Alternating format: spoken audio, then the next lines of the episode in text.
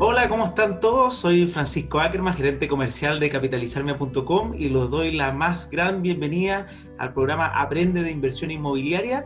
Aquí estamos por primera vez, un capítulo internacional, ¿ah? hablando a la distancia con Francisca Maiza, gerente comercial y de nuevos negocios de Inmobiliaria Innovación, que está desde Estados Unidos, abriendo nuevas fronteras para la inmobiliaria nos quiere contar un poco cómo ha visto desde el punto de vista inmobiliario de la vereda de ella todo lo que ha ocurrido con el coronavirus, cómo, cómo les ha afectado en el fondo a ellos como, como empresa y también lo que han visto en la industria y lo que está ocurriendo y cómo vemos los pasos a seguir también y qué ha sido la línea que ha seguido la inmobiliaria para crecer en el tiempo, qué es lo que están haciendo, los esfuerzos, por qué se ha consolidado como una inmobiliaria de inversión. Muchas cosas más vamos a hablar con ella. Así que, primero que todo, hola, ¿cómo estáis, Fran? Hola, Francisco. Bien, todo bien por acá, un poco más frío que, en Santiago porque está nevando, pero, pero todo bien. Qué bueno, qué bueno. Yo quería saber antes, para que la gente te conozca, porque obviamente no todo el mundo sabe con quién estoy hablando, ¿quién es Francisca Maiza? ¿Cómo, cómo llegó tan joven a trabajar en una inmobiliaria? ¿Cuál es tu historia? Y también, obviamente, después, ¿cuál es la inmobiliaria? Sí, obviamente.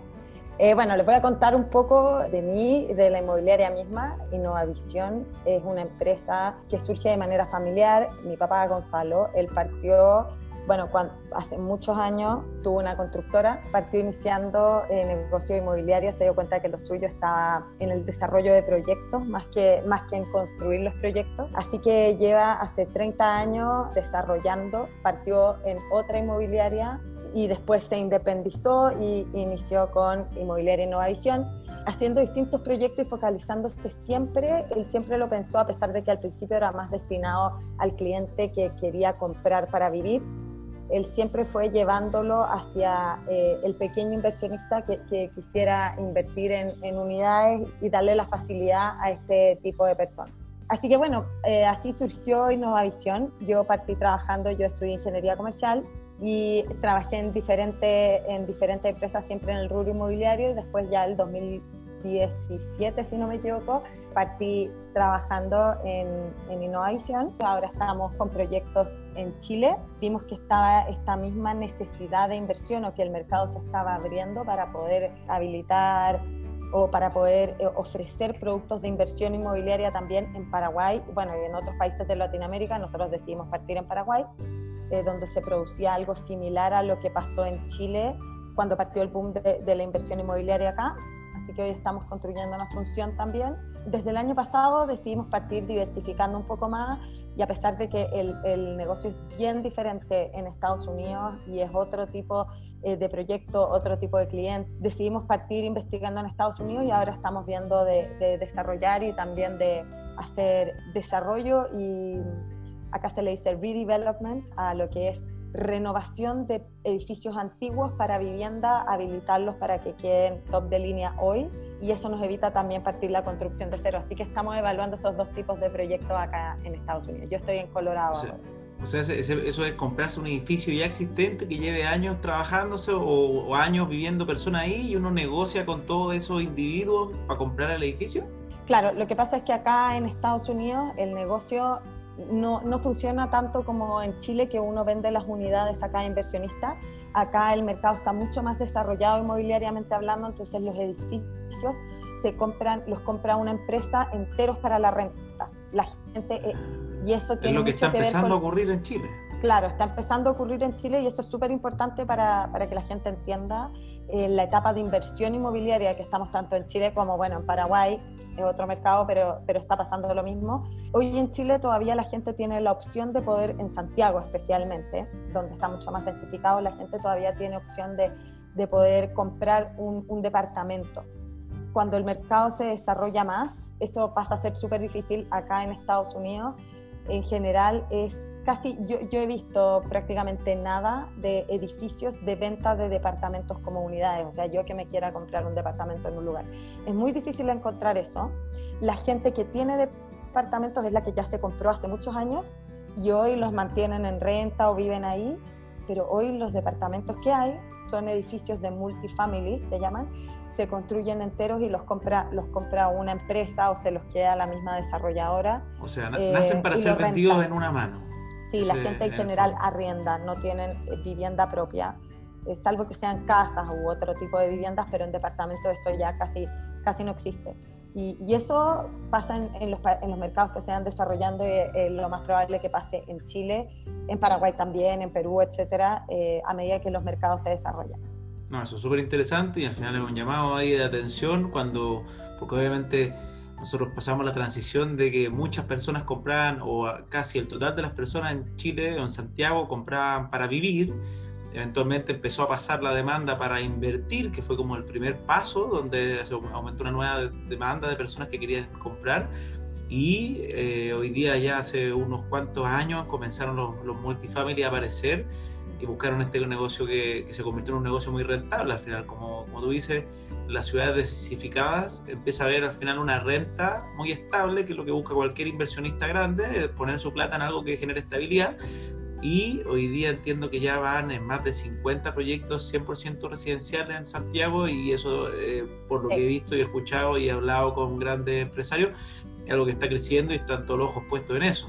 Casi todas las inmobiliarias siempre me, a mí me dicen, por lo menos cuando uno va a negociar, un proyecto, eh, mi principal competidor finalmente no es competencia, sino que son personas eh, o familias que van a comprar edificios completos. Hoy día ese es el principal competidor para un capitalizarme, para poder traer nuevos proyectos para pequeños inversionistas. Sí, así es. Probablemente cambie aún más en el futuro, así que efectivamente hoy estamos en una etapa donde todavía las personas pueden invertir, eh, pueden hacer crecer su patrimonio de manera pequeña, sin, grandes cantidades de dinero, probablemente en el futuro los edificios pasen a ser más de renta y ya no, no se pueda optar a un departamento propio de manera tan fácil como, como hoy día. Y eso, y eso va a pasar sí o sí, aparte de la tierra cada vez se hace más escasa en Santiago. Hablando de, aprovechando y hablando de la tierra, ¿cómo, cómo has visto tú el mercado de los terrenos, que normalmente uno escuchaba y nosotros analizábamos que los terrenos estaban cada vez más caros en, Santiago y obviamente eso hacía que se encarecieran los proyectos para la inmobiliaria y había una pelea, una guerra por buscar buenas posiciones. Hoy día, ¿se ha visto afectado el mercado de los terrenos? ¿Es más barato para las inmobiliarias? Lo que, lo que nosotros hemos visto hasta ahora en Chile, te digo la verdad, no, no he visto que hayan bajas en los precios de los terrenos y no estoy segura de que hayan, yo, yo no sé, en, en Estados Unidos es lo mismo, de hecho no hemos visto bajas en los precios de las tierras, todavía lo que nosotros buscamos es eh, construcciones residenciales y para ese tipo de tierras con uso residencial eh, yo todavía no logro ver la baja.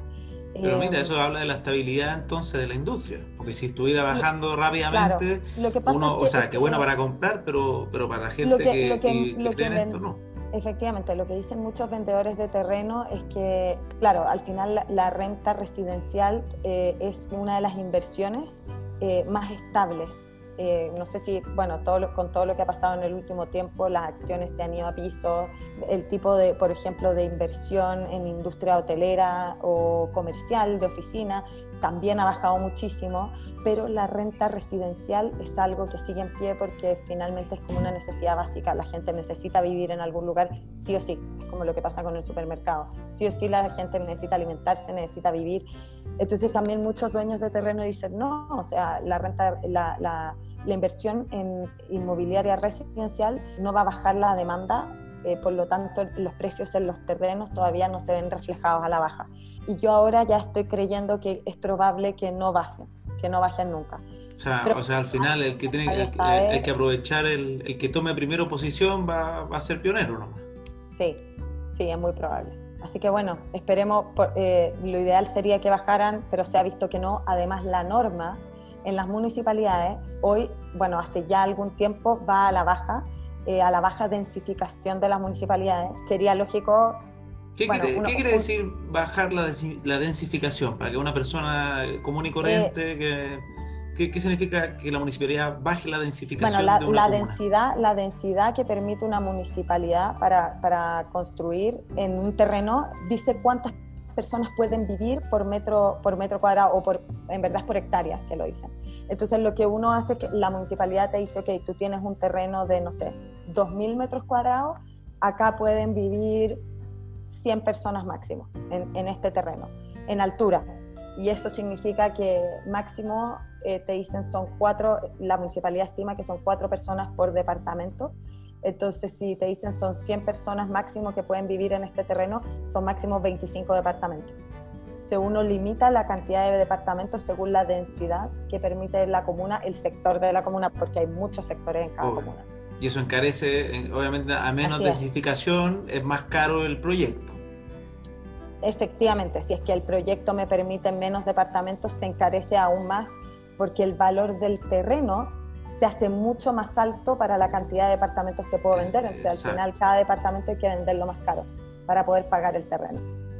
Y eso ha, estado, ha estado pasando en todas las municipalidades en Santiago. Hay muy pocas que no han cambiado el plano regulador y han permitido que haya, que haya más, más densidad, pero en general todas las municipalidades en Santiago han tirado la densidad a la baja incluso en la zona cercana a, a, las líneas de metro, que lo lógico sería que pusieran más densidad para que más gente no tenga que transportarse desde tan lejos, porque al final eliminar la densidad poblacional lo único que hace es que la ciudad siga creciendo hacia afuera y no se densifique en los ejes del metro o los más centrales de la ciudad. Sí, por la lógica que si se construye obvio, si se construye con la plata de, todos los chilenos un metro, una estación de metro, una línea, que obviamente son bastante, bastante, una inversión bastante grande, la idea es que se desplacen varias personas a través de ahí y cuando bajan la densidad cercana al metro, lo que están haciendo al final es que la estación sea poco útil al final porque menos personas están cercanas a esa estación. Claro. Sí, eso pasa, sí, tampoco eh, vamos a entrar en las razones de, de por qué deciden eso o no, pero la verdad y la realidad es que todas las municipalidades han estado poniendo la densidad a la baja, entonces eso hace que, y obviamente los dueños de terrenos no bajan los precios de los terrenos, ellos no dicen, ah, en mi terreno antes se podía hacer 100 departamentos y ahora se puede hacer 25, le voy a bajar un cuarto el precio, ellos no hacen eso, no les importa, obviamente porque tampoco se enteran de cuántos departamentos se puede hacer ahí, entonces ellos siguen vendiendo la tierra al mismo precio y por lo tanto los departamentos se hacen cada vez más caros. Yo no he visto indicios de que eso cambie en Santiago, bueno, y en general en ninguna ciudad del mundo pasa que, que, cambie. Así que bueno, las propiedades se siguen encareciendo cada vez más. Perfecto, ya, ese, ese es un temazo. Mira, y, y una, una pregunta, ¿cómo han vivido ustedes como, como Innovavisión eh, todo este, este tema? ¿Cómo están haciéndolo con el trabajo, con las personas y como empresa, cómo han visto eh, afectado las ventas? Eh, obviamente estamos en una industria que, se ha visto golpeada, pero ¿cómo lo, ¿cómo lo han tratado de enfrentar ustedes? ¿Qué mecanismos han utilizado? ¿Se han digitalizado? Partamos con las personas, ¿cómo, cómo han podido lidiar con ellos? Claro, en cuanto al trabajo mismo, a, cómo estamos funcionando como inmobiliaria, bueno, nuestras oficinas están en, la dehesa y, la verdad es que en la época que hubo toque de queda, cuarentena total, o, sea, desde antes nosotros ya estábamos partiendo haciendo home office, todos trabajando desde la casa. Y ahora que terminó la cuarentena en esa comuna, quisimos mantener eh, a todos trabajando desde la casa y solamente hay dos personas que en general se mueven a la oficina si es que hay que ir a buscar documentos, etcétera, y lo devuelven. Hemos podido funcionar bien así. Yo creo que en ese sentido todo este tema coronavirus, toda la pandemia ha servido para que la gente sea aún más eficiente. Hemos podido ser muy eficientes. Incluso esta misma llamada quizás en otro minuto la hubiéramos tenido que agendar, sobreagendar, porque tendríamos que yo haber ido a tu oficina, etcétera, y ahora es todo mucho más fácil. Eso nos ha servido mucho. Hemos, hemos todo aprendido a trabajar a distancia. Yo que estoy en otro país, eso me ha servido muchísimo también, porque no me he sentido tan lejana y ahora que, que, terminó la cuarentena igual decidimos que hasta que no, no se vea que, que, la curva que la curva se aplane eh, en Chile, nosotros vamos a seguir eh, con la gente trabajando lo más posible desde la casa. Eh, y obviamente hay, hay ajustes, uno, uno hace ajustes, ah, son minutos más difíciles para todas las empresas, porque obviamente hay gente que su trabajo es súper físico, o sea, hay gente, no sé, que, está, que, que su trabajo es, es de estar en el lugar, a diferencia de otros que más fácilmente pueden trabajar a la distancia y, y manejar las planillas eh, de manera digital, etcétera. Hay gente que sí necesita estar ahí eh, y por lo mismo muchas empresas han, decidido eh, reducir personal o bajar sueldos. Nosotros todavía, por suerte, por suerte hemos podido, las ventas lo han permitido y, hemos decidido no sacar a nadie y en caso de tener que necesitar reducir costos, preferimos bajar, eh, bajar quizás sueldos en cargos de gerencia más altos y mantener todos los trabajos. O sea, nuestra prioridad es mantener al equipo más que mal la inmobiliaria funciona porque somos un equipo y estamos todos, así que nosotros estamos en, en, pro de mantener eso siempre. Y bueno, y respecto a la digitalización, sí, de hecho hemos estado trabajando full, todo el equipo, desde sus casas, porque no nos queda otra que, que cambiar todos los procesos de venta y digitalizar todo. Hoy estamos, por ejemplo, de hecho con Capitalizarme estamos trabajando con la firma de promesas de manera digital. Ya llevamos creo que 15 promesas firmadas. Con Capitalizarme esto lo implementamos hace no más de dos semanas, yo creo que quedó listo. Y eso ha sido bien, muy bueno, muy bueno y muy rápido. La, gente también, lo agradece mucho además. También la pandemia eh, trae eso, esta, uno se tiene que poner creativo, así que empieza a hacer de, las notarías también intentando, intentando funcionar eh, de manera más digital. Así que, bueno, y yo creo que todas las notarías van a necesitar actualizarse. Nosotros hoy estamos trabajando con las notarías que lo permiten.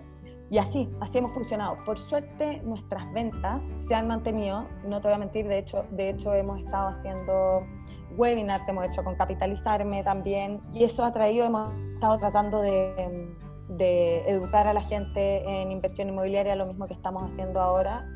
Eh, y eso nos ha traído altas ventas también, yo creo que ha servido, que ha dado la confianza a la gente de que, de que si nos reservan van a tener su reserva de vuelta sí o sí, si es que se arrepienten. Eso, eso te iba a preguntar, me, digas, por ejemplo, ante la incertidumbre que, que, han tomado, yo, yo conozco alguna obviamente, pero prefiero que, que las digas tú. Eh, ¿qué, ¿qué, medidas han tomado ante un inversionista que, que, está pensando, obviamente, porque hoy día tiene, tiene una duda respectiva bastante válida de, de, qué va a pasar en su trabajo quizá o qué va a pasar de aquí a seis meses? Entonces, ¿cómo han podido resolver esas inquietudes para que un inversionista tome la decisión de, de continuar adelante? Mira, es bien importante aclarar que hay dos etapas que son diferentes. La primera etapa es cuando una persona reserva un departamento y deja un monto pequeño, 200 mil pesos, 300 mil pesos inicial, eh, depende de, eh, de, la reserva que sea, y ahí entonces empiezan a enviar los documentos al, al, al broker, digamos, al vendedor. A nosotros nos llega la documentación y pasamos a la firma de promesa. Eh, este periodo, que dura un tiempo obviamente porque el cliente elige el departamento, está pensando, etcétera, nosotros lo que nos ha servido mucho es asegurarles que si se llegan a arrepentir van a eh, poder eh, tener la reserva 100% de vuelta. Esto, eso lo hemos hecho en todos los webinars o eventos de, de inversión online que hemos hecho. Y, y, ha servido muchísimo porque le da la tranquilidad a la gente de que, de que en caso de, de cualquier cosa puede dar el primer paso, en el fondo, el primer paso que sea 100% eh, libre. Exacto, el primer paso es 100% libre. Y de ahí, una vez que ya tenemos clientes con firma de promesa que nos están pagando la cuota del pie mensualmente, que el edificio está en preconstrucción o ya en construcción, etcétera. Ahí, es, eh, bueno, hemos visto caso a caso, la verdad es que no hay una regla, sí estamos mucho más abiertos, obviamente, a, poder escuchar a los clientes, porque la promesa lo que dice es que tú no puedes atrasarte en los pagos y que tienes que pagar mensualmente y obviamente porque yo ya ese departamento no lo estoy vendiendo y al cliente se le mantiene el precio inicial a pesar de que los precios van subiendo en el tiempo, etcétera. Pero sí nosotros hoy estamos full abiertos atendiendo a todos los clientes que han tenido problemas, ayudando, por ejemplo, a los que nos demuestren que, eh, que quedaron sin trabajo, obviamente ese es un caso súper extremo, pero que les, les, bajaron sus sueldos, etcétera. Estamos ayudándolos a poder eh, cambiar las cuotas, hacérselas más bajas, ver solución de que ellos puedan seguir con su inversión sin tener un desembolso muy grande ahora, que son tiempos difíciles. Así que eh, hemos, estado, hemos estado en eso, eso nos ha servido mucho también para, para darle la confianza al cliente, que sepa que nosotros eh, lo apoyamos, lo ayudamos a que pueda seguir con su inversión y también a que sea lo mejor para él. También hay casos extremos donde no pueden seguir con la inversión y vemos de, de buscar la forma legal en la que puedan salirse, etcétera. Eh, pero obviamente son tiempos difíciles y hay que, hay que ser comprensivo con todos los clientes. Por lo menos es nuestra postura. No, buenísimo. Es la misma postura que, que siempre he tenido que capitalizarme, así que súper, súper alineado y genial. O sea, ya está, significa están trabajando desde la casa de forma correcta, manteniendo y cuidando a su familia, en el fondo a su empresa, de, de, muy, de muy buena manera. Obviamente a todos los empleados que trabajan en la compañía son parte de un activo principal de la compañía. Están adaptándose a, las nuevas, a los nuevos negocios digitales. Las ventas al parecer no le han bajado, que eso es algo extraordinario porque la industria al minuto ha ido a la baja, entonces a poder mantenerse vigente con, con el nivel que uno espera o quiere es algo extraordinario, así que hay muchas felicitaciones. Sí, no te voy a mentir, ha, sido, ha sido un desafío porque yo creo que todos, y si alguno del equipo está escuchando la entrevista, todos van a saber que han trabajado el triple, hemos trabajado como locos para eh, hacer eventos nuevos, eh, con temas nuevos, para ayudar a la gente, para solucionar problemas, porque se involucra mucha gente, a la gente del departamento legal, del departamento de finanzas, de contabilidad, de comercial, de venta. Hemos estado trabajando el triple para poder ir solucionando todo y para poder mantener las ventas. Yo no creo que hoy sea, sea posible que alguien haciendo lo mismo que antes mantenga sus ventas al mismo nivel que, que estaban. Exacto, eso yo creo que es lo mismo, ¿verdad? En una situación apretada, si uno se mantiene igual, probablemente te va a apretar. Y uno acá tiene que, que, hacerse más grande si quiere que se, que se apriete y te llegue a, lo mismo. Oye, Fran, ya vamos a ir terminando la entrevista. Obviamente se, se me alargó como todas mis entrevistas, se, se vuelven un, poco, un poco más grandes que los 20 minutos que espero hacer.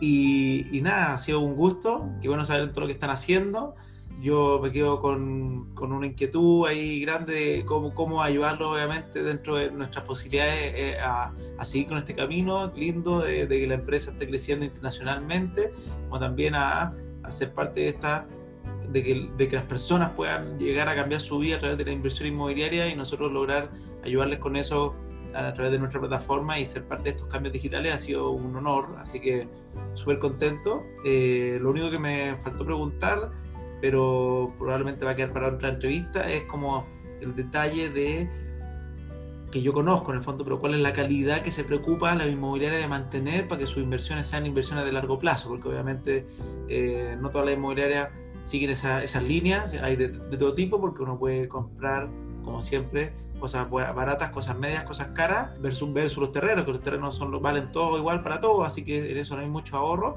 sino que las inmobiliarias que hacen las cosas bien, por lo general, se diferencian en cómo construyen, con quién construyen y con qué materiales construyen. Esa al final es una de las diferenciaciones. Podemos hacer otra entrevista con ese tema, que es un tema igual grande de, de diferentes cosas que nosotros hemos notado en la experiencia que tenemos que hacen que la inversión perdure mucho más en el tiempo, que es algo súper importante al minuto de, decidir invertir, que no se te deteriore la inversión o se te deprecie rápidamente y que tengas que estar poniendo plata para renovarla todo el tiempo. Así que podemos dejarlo para otra, otra entrevista. De, de todas maneras, así que Fran, nos quedamos hasta aquí.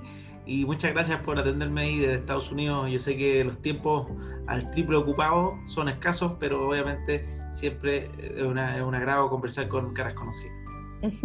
bueno, chao, muchas gracias Francisco. Chao, que esté muy bien.